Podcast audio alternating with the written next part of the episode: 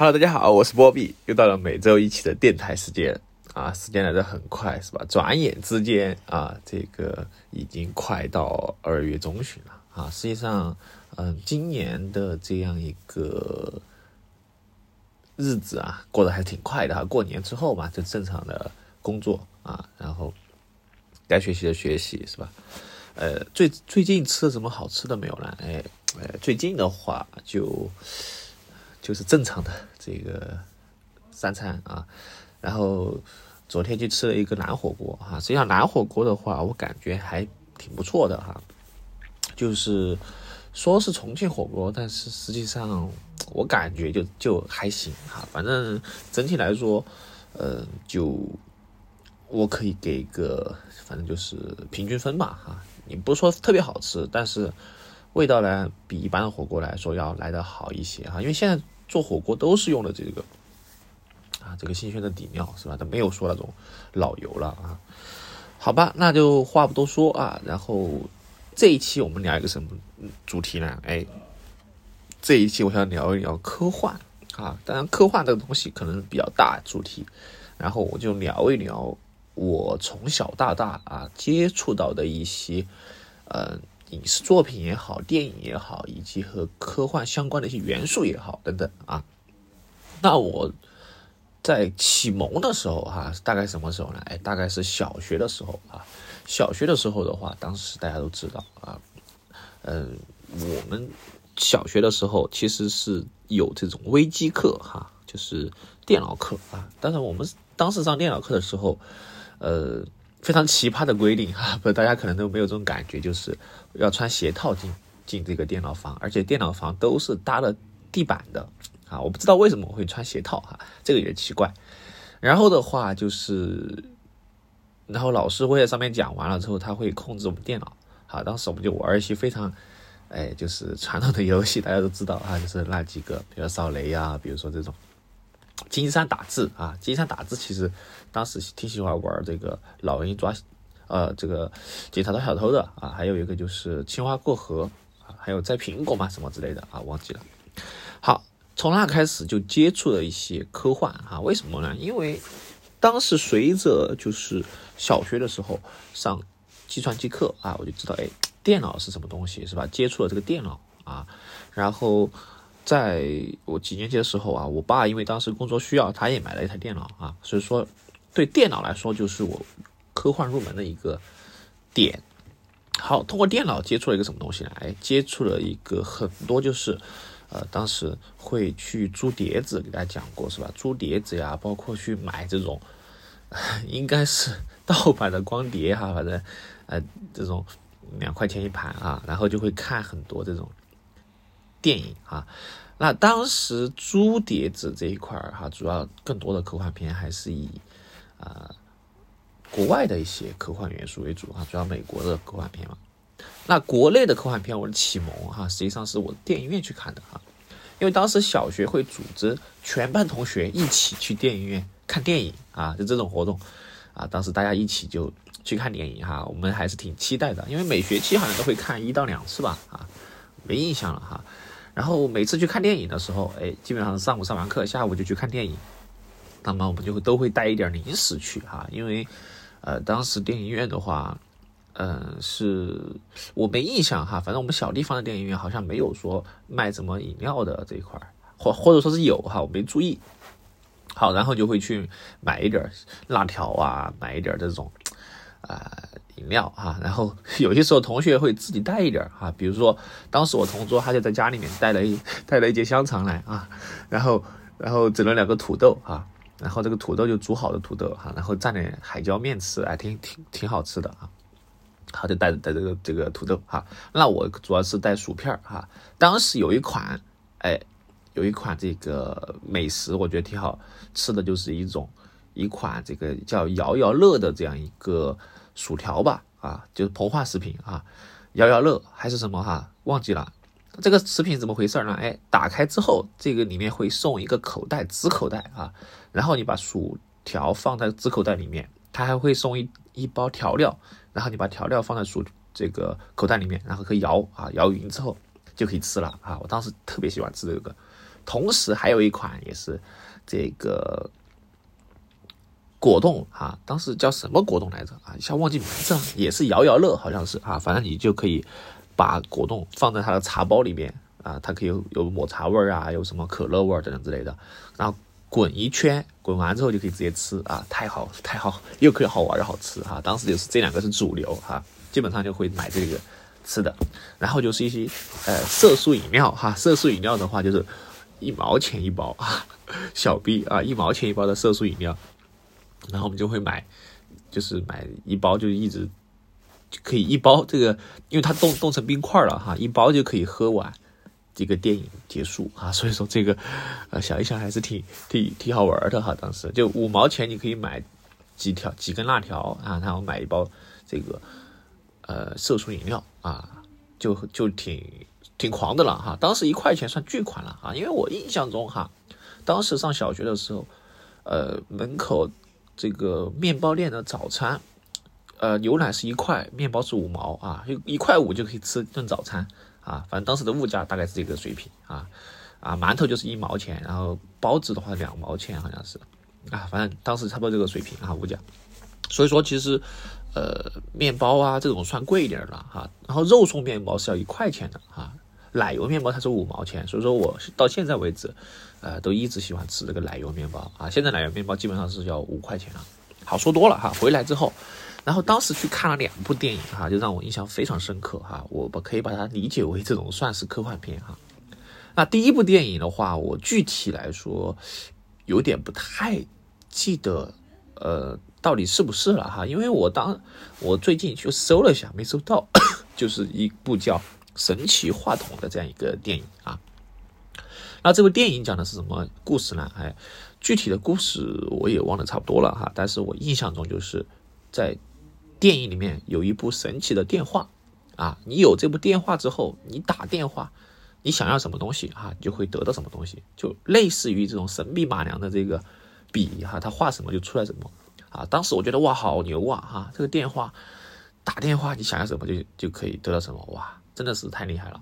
然后我印象中最后哈结局的时候，反派拿了电话哈，他打了一是要了一台这个直升机。结果那台直升机并不是反派叫起来的哈，而是主角团哎怎么怎么来，最后就把这个啊皆大欢喜哈，最后拿回了电话，然后怎么怎么啊，我就当时觉得哇太厉害了。我要是有一部这个电话，我可以怎么怎么怎么啊，我觉得好想要那部电话啊。这个就是我当时的一个启蒙哈，看完之后久久不能平静哈，因为我们大家都一起的，我们就会问小伙伴，哎，你有这个电话，你想要什么啊？我想要什么什么卡片啊？我想要什么什么东西啊？我想要这个最厉害的什么四驱车啊？我发现当时大家的愿望都非常单纯哈，不像现在哈，现在你如果想问我想要什么啊，都是要车要房了是吧？太现实了哈，这成年人的世界是吧？都是这么现实。好，说回来。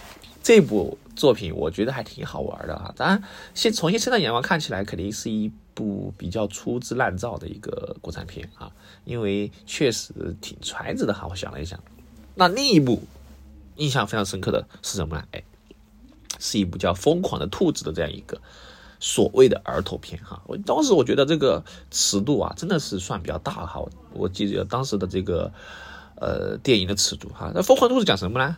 呃。也是啊，也是我想，也是我忘记剧情，但是里面有一幕我现在印象非常深刻哈，因为当时它就是一个游戏哈，就是什么神奇的兔子游戏哈，玩游戏玩了之后，你边玩边念念这个神奇的兔子啊，然后这个兔子就会把你洗脑哈，我觉得太恐怖了啊！洗脑之后，然后一群人，当时一个班哈，整个班的小朋友就全部是在机房里面啊，电脑房，然后光盘这个。就是这个游戏光盘放进去之后啊，然后边打边玩，边叫疯狂的兔子，疯狂的兔子。好，然后一群人戴着兔子面具上街到处跑，然后疯狂的兔子，疯狂的兔子，非常洗脑啊！我当时觉得有点童年阴影啊。你现在看，就是当时看过来，就是我当时觉得都有点生理不适了啊。现在想起来真的是有点，就是一种阴影的感觉哈。好，然后当时这个男主角的邻居姐姐吧，好像是还拉着他去地铁站哈。当时地铁站。然后念了一首童谣啊！我现在想起来，这个童谣真的是有点儿，有点东西哈。就稀奇稀奇真稀奇啊！麻雀才是老母鸡，马姨身长三尺六，老爷爷坐在摇篮里。哇，真的细思极恐啊！这个童谣是吧？大家品一品，你品一品，细品一下这个童谣哈。反正我觉得是有点东西啊，有点东西。所以这个这这部剧让我见识的就是这个电脑哈。那我每 次去机房的时候，我就很害怕哈，我就怕这个电脑里面突然跳出一只兔子来啊，把我直接把我是吧控制了，control 了这一块啊。这个就是我的两部啊启蒙的国产的这样一个。算科幻元素的一个电影吧，那电视剧，哎，毋庸置疑哈，我的启蒙的电视剧，国产的哈，我们先说国产的，就是这一部《快乐星球》啊。说到《快乐星球》啊，丁凯乐啊，大家应该呃九零后的伙伴们都比较熟悉是吧？丁凯乐他是第一部《快乐星球》的男主角啊，然后第二部的话就是艾克和艾雪了啊。当然我小时候好像只看过两部。啊，那后面的就没看过了啊。印象比较深的就是这两部里面哈，有很多经典的名场面哈。因为最近很多人去考古发现了啊，比如说呃，当时丁凯乐他的一个同班同学是吧，就口胡哈念外国语叽里咕噜叽里呱啦的念，当时大家都没发现，还夸他这个会八国语言哈，我觉得挺揣子的。好，然后当时还有什么季老师是吧？这个季老师我第一次听这个姓哈，而且这个老师。然后他也是和电脑有关系。实际上，当时电脑这种元素还是挺出现挺多的，在影视剧里面啊。呃，印象最深的就是丁凯乐进入快乐星球的方式啊，他就是用钥匙去敲这个键盘上的 Enter 键啊，不对不对，空格键好像是啊，然后旋转他的一个办公椅啊，然后就进入了快乐星球啊。老顽童爷爷是吧？啊，冰柠檬，然后多面体啊，莲蓉包，哎呀。全是回忆啊，这个，然后当时里面有很多就是一些科技和一些道具吧，哈，就是比如说可以移动的，可以把人从嗯移动到房顶上，移动到什么地方，然后里面他们也是有，比如说要去春游啊，要去做一些活动啊，做一些这个呃社会实践。实际上，因为当时他们的年纪和我们的年纪是相仿的哈，就正好是。呃，差不多年纪的同龄人啊，比如说他们三年级的时候，我印象中我好像也是三年级，啊，没记错的话哈，所以说就会很多共鸣哈，因为都是一个年龄阶段的，就会有很多共鸣，他们的一些活动啊，我们包括我们参与的一些活动，所以说这部这部剧里面，让我就是非常羡慕的，就是这个可以进入的 这个快乐星球的通道。不瞒各位说，当时我在家里面也用钥匙去敲过。这个空格键啊，只不过我没进去啊，没进去到啊。然后还有就是他他表现那个就是钥匙挂挂在这个胸口，哎，这个这个其实很多当时大家的这个都是把钥匙挂胸口啊，不知道大家有没有习惯啊？当时的习惯就是我们都会因为家长怕你把钥匙弄丢弄丢嘛啊，都会给你挂在胸口，要么就是给你。呃，主要是挂在胸口为主啊，一般不会把你放在包里面啊，因为包里面很容易掉啊。你玩的时候你封一封是吧？书包一甩，钥匙就掉了啊。挂起来是最稳的一个方式啊，所以说这个其实挺有智慧的哈，我觉得。好，完了之后的话，就还有一部作品哈，就是当然这个也不算国内了啊，因为国内的话基本上聊的差不多了哈，感觉。然后就是一部漫画或者说是动漫啊，就是机器猫。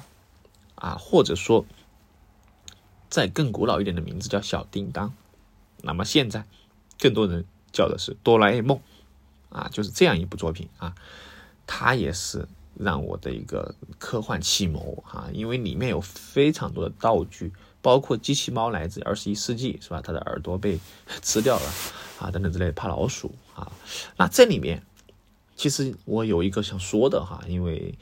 这个问题之前一直困惑我很久，而且前段时间还会引起了争议，就是这个机器猫小叮当这个“当”字有没有口字旁？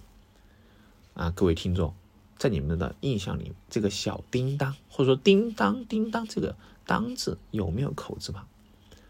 我印象中一直是有这个口字旁的，就是小叮当，叮和当都是有口字旁的，但是我打字后发现没有口字旁。我就觉得这个东西是很奇怪的一个事情哈。然后后面发现了这种，就是很多人和我一样的疑惑哈，就觉得好像小时候看到这个字的时候是有口字旁，现在长大之后反而没有口字旁了。那这种情况，实际上我后面去查了一下哈，它是有一个专门的名词，叫什么呢？叫曼德拉效应。啊，曼德拉大家都知道是吧？南非总统啊，当时这个大家都觉得他已经去世了，但实际上他没有去世啊，没有去世。所以说这个就是呃描述了一种群体性的记忆错乱啊，就被称为这个曼德拉效应。啊，我当时觉得这种情况很神奇啊，我觉得这个其实这种也算是某一种意义上的一种科幻。因素哈，就是像有些时候，比如说你到了某个地方之后，你会发现这个场景，这个现在的一个情况，你似曾相识的感觉，你仿佛在那里看到过这种，哎，这种似曾相识的感觉，其实也是有点这种所在的啊。反正我觉得这个挺神奇的哈，就是曼德拉效应。那么，呃，现在好像打不出，反正就小叮当啊，机器猫。那么这里面，比如说里面很多经典道具哈，我就不。多说明了哈，比如说像这个记忆面包哈，我印象非常深刻。我当时是真的想要，特别是在考试的时候，大家知道考试要背背这个背课文嘛，要背什么东西哈？特别是小学的时候背课文，特别是语文啊，就是语文课文啊，就只有语文课文应该说，那个是放学的时候老师让你一个一个上讲台背，背完才能走的啊。所以说这个其实挺苦涩的啊，你背不完就就必须背，继续背。啊，非常苦涩，非常苦涩，非常痛苦啊！当时我觉得有记忆面包就好了，是吧？我直接书上一压，哎，一吃，哎，我脑海里就直接就，对不对？就显示出来了啊！这个就不用那么苦涩了啊。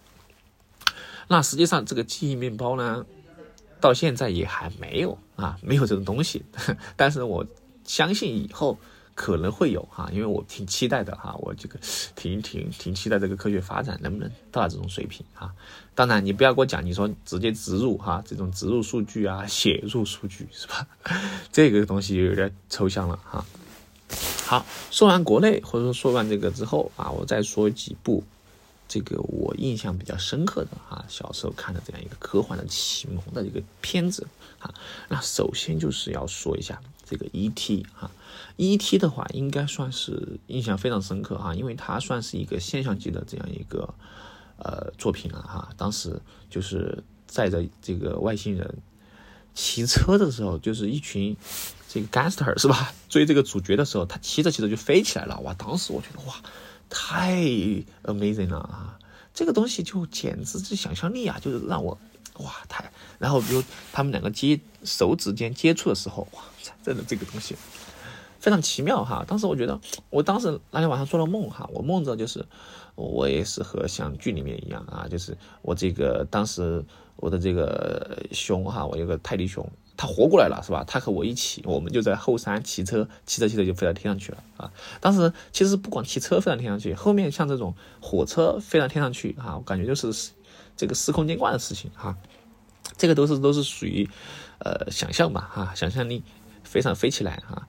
好，这个就是 E.T. 外星人。那除了这个外星人之外呢，还有就是，呃，还有一部作品就不多说了哈。这部作品其实我想后面详细聊一聊哈，就是这个呃，回到未来哈，Back to the Future 啊。这个回到未来里面其实也是一样的啊，就是它的这个想象啊，包括道具啊，真的是非常棒啊。特别是它个可以飞的滑板啊，现在倒是没有可以飞的滑板哈，但是有可以。电动的滑板啊，就像柯南的，哎，不是柯南，哦，这就就就是柯南哈，柯南有一块那个滑板啊，还有超人战士吗？还有谁会有一块那种滑板啊，就电动的。好，然后《Back to the Future》的话，我们主要说的就是聊一聊，就是这个当时的这个创意哈，就是直接就是汽车啊，穿越回到未来啊，这这个东西我们后面再详聊啊，我们讲另外一部哈。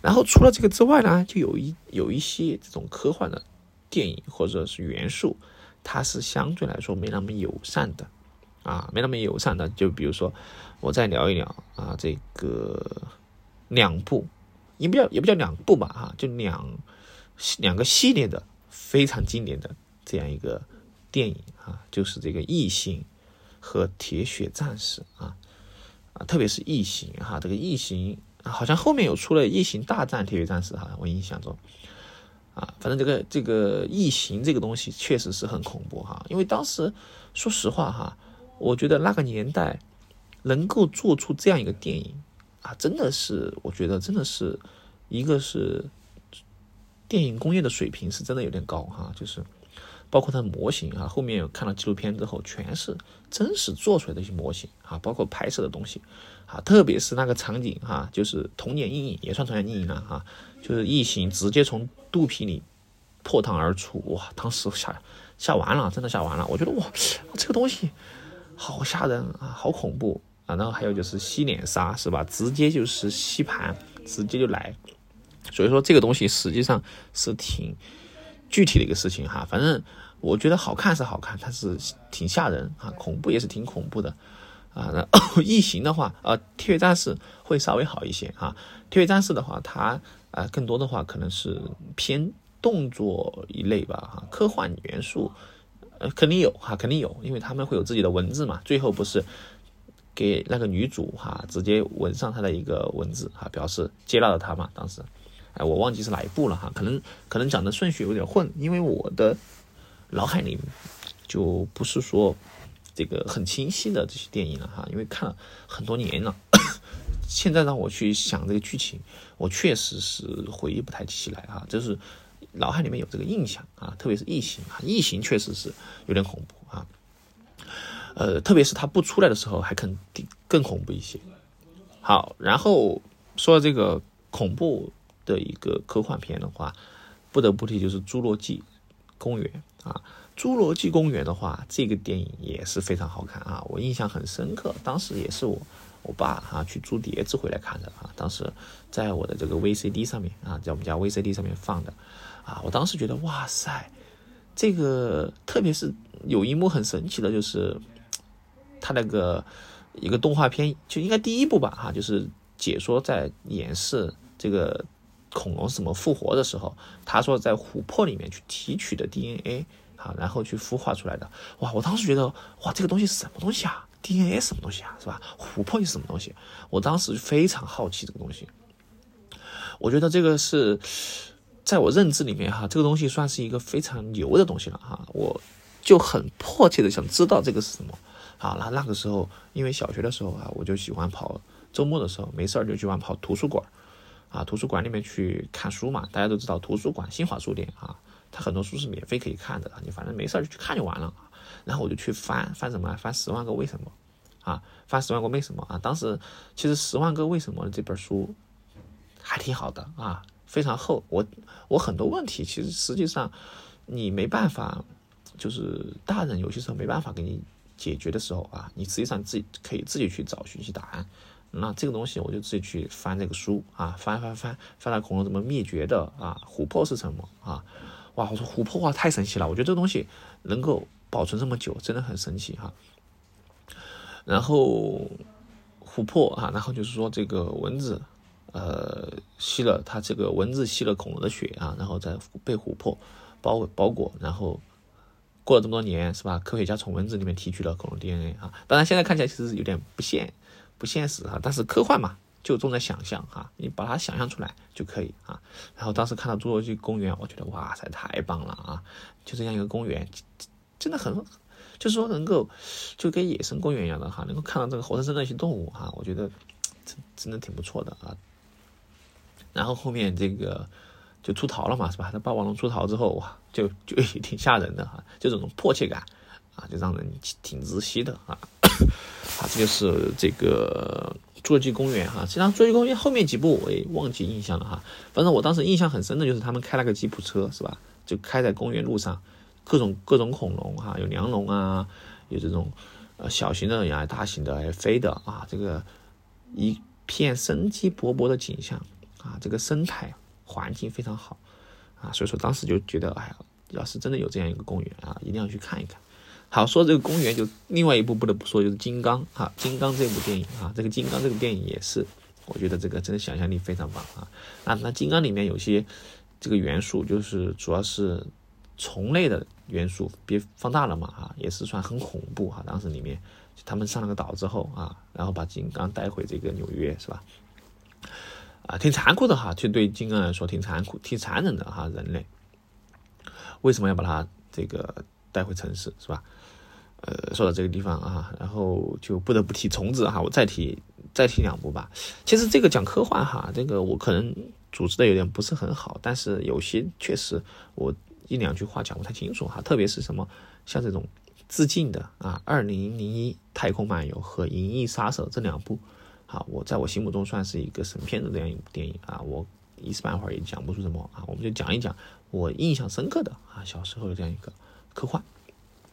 那说到虫子，就还有一部电影我一定要讲一讲，就是这个《星河战队》啊，应该是叫《星河战队》吧？啊，那这部电影当时看了也是让我震撼了我很久很久啊，因为里面的一个战斗场景啊，就是当时他们是人类好像是去外太空去打虫子啊，或外星虫子啊，这个虫子就非常像螳螂一样的啊，就像那个卡兹克哈是吧？英雄联盟里面卡兹克。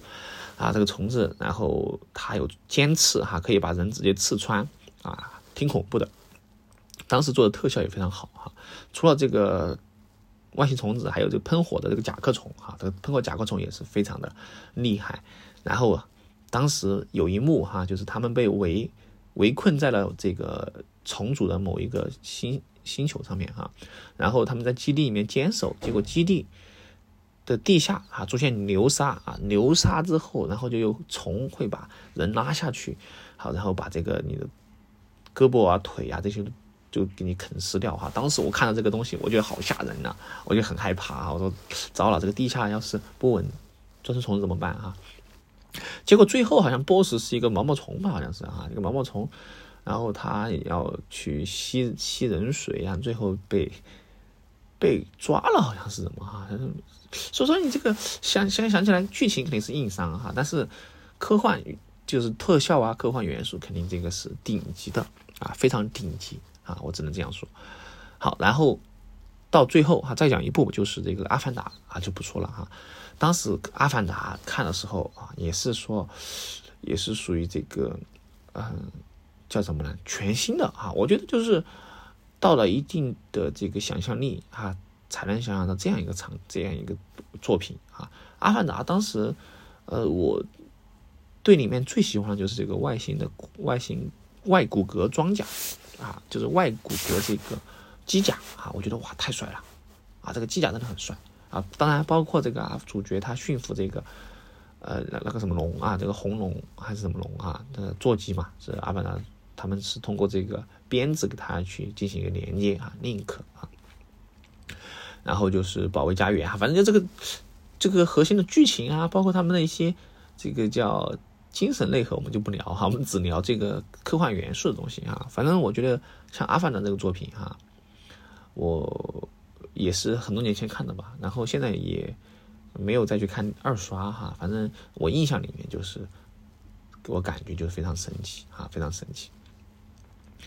好，大概就是这样一个内容哈。那今天就可能乱七八糟的聊了一聊啊，关于科幻的一些，呃，我脑海里的科幻啊，我脑海里的科幻，呃，可能聊的也不是很全，或者说是比较散碎哈。然后给大家听一听吧啊，大家可以分享分享你们印象比较深刻的啊，就是关于科幻的记忆啊，儿时的记忆和你对科幻的这样一个。感受理解啊，你看过哪些？有没有分享的啊？好，最后啊，最后我们这次来放一首歌啊，这首歌的话也是啊，最近比较喜欢的就是赵雷的啊。我记得啊，这首歌我最开始听的时候，我觉得是很好听的，但是我没有理解到歌词的含义啊。直到我发现的歌词的含义讲的是母亲的时候，我再仔细去听啊，我会发现有新的收获啊。听着听着就很感动啊，大家来听一听吧。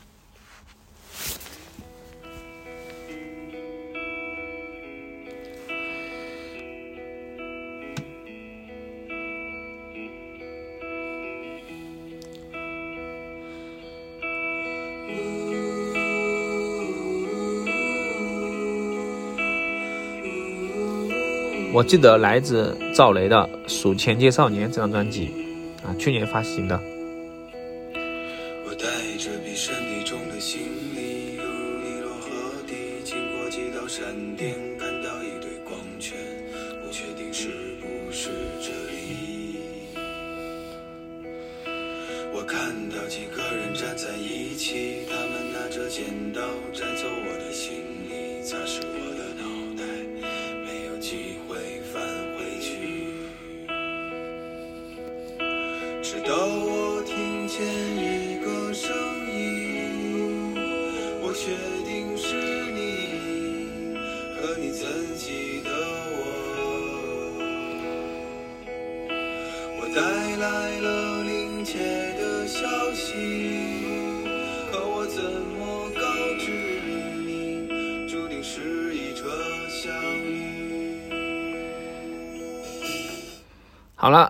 本期节目就到这个地方，我是波比，我们下一期播客再见，拜拜。